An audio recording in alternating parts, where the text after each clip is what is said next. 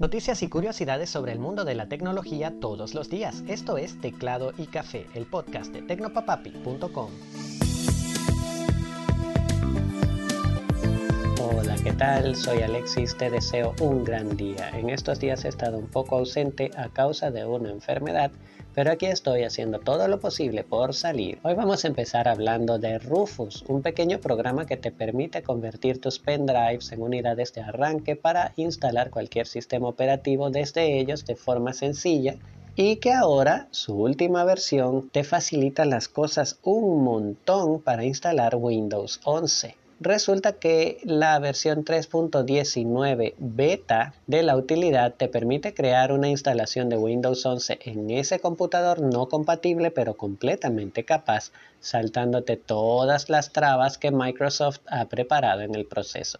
Esta versión, todavía en periodo de pruebas, como su nombre indica, te mostrará un cuadro con opciones como evitar el chequeo de TPM 2.0 y el arranque seguro, además de instalar Windows 11 usando una cuenta local, lo que Microsoft no permite. Para esto último, lo único que necesitarás es desconectar el equipo en que estás haciendo la instalación de Internet. Rufus 3.19 es completamente gratuita, así que no tendrás ningún problema descargándola. Tan pronto como sea posible, tendré para ti un tutorial de cómo hacer todo este proceso en tecnopapapi.com.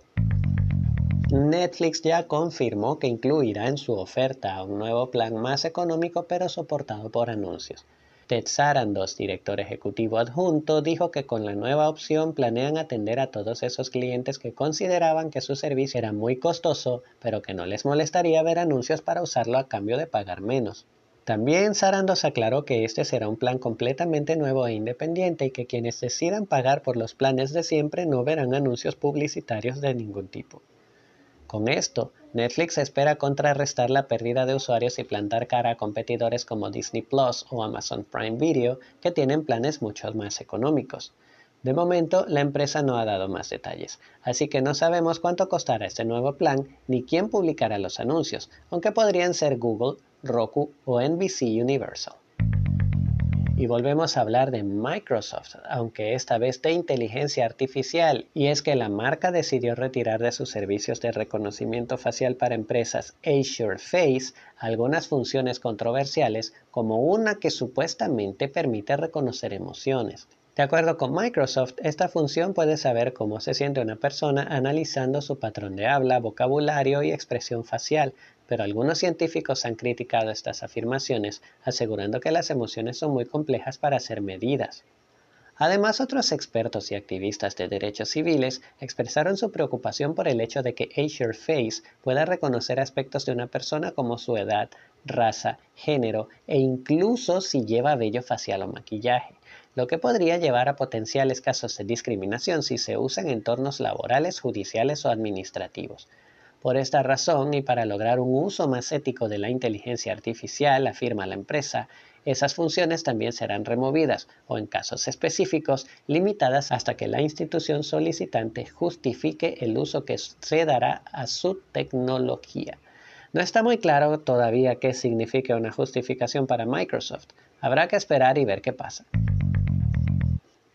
y muy mal por Telegram, la empresa detrás de una de las aplicaciones de mensajería más famosas y una de mis favoritas, ha dado un movimiento bastante turbio luego de que arrebatara el nombre arroba premium a un usuario sin ningún tipo de aviso. El afectado es Roberto García, un usuario español que tenía un canal de Telegram de más de 4.000 miembros al que se podía llegar con ese nombre. De pronto su canal desapareció en el vacío digital y arroba premium terminó asociado al canal oficial para el nuevo servicio de pago de la compañía. García y otros tuiteros y medios españoles intentaron contactar a Pavel Durov y al equipo de Telegram e incluso les mencionaron en Twitter buscando una explicación o por lo menos deshacer lo hecho, pero parece que desde Telegram consideran que no le deben explicaciones a nadie. Lamentablemente ese es uno de los problemas de confiar en los servicios gratuitos de otros. Nombres de usuarios, canales, cronologías quedan al control y a la merced del prestador de servicio. Es algo sobre lo que ya he opinado y por lo que considero que es mejor que te hagas su propia presencia por medio de un blog, podcast, newsletter o algo definitivamente más tuyo.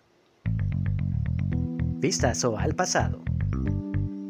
Y vamos con el vistazo al pasado. El 28 de junio de 1965 se activó por primera vez el primer satélite de comunicaciones comerciales, Intelsat 1. Este satélite fue construido y lanzado en abril de ese año por el Grupo Espacial y de Comunicaciones de la Hughes Aircraft Company y para la compañía estatal Comsat y fue el primero en permitir la transmisión de señales de televisión, teléfono, fax y telégrafo de manera casi instantánea entre Norteamérica y Europa.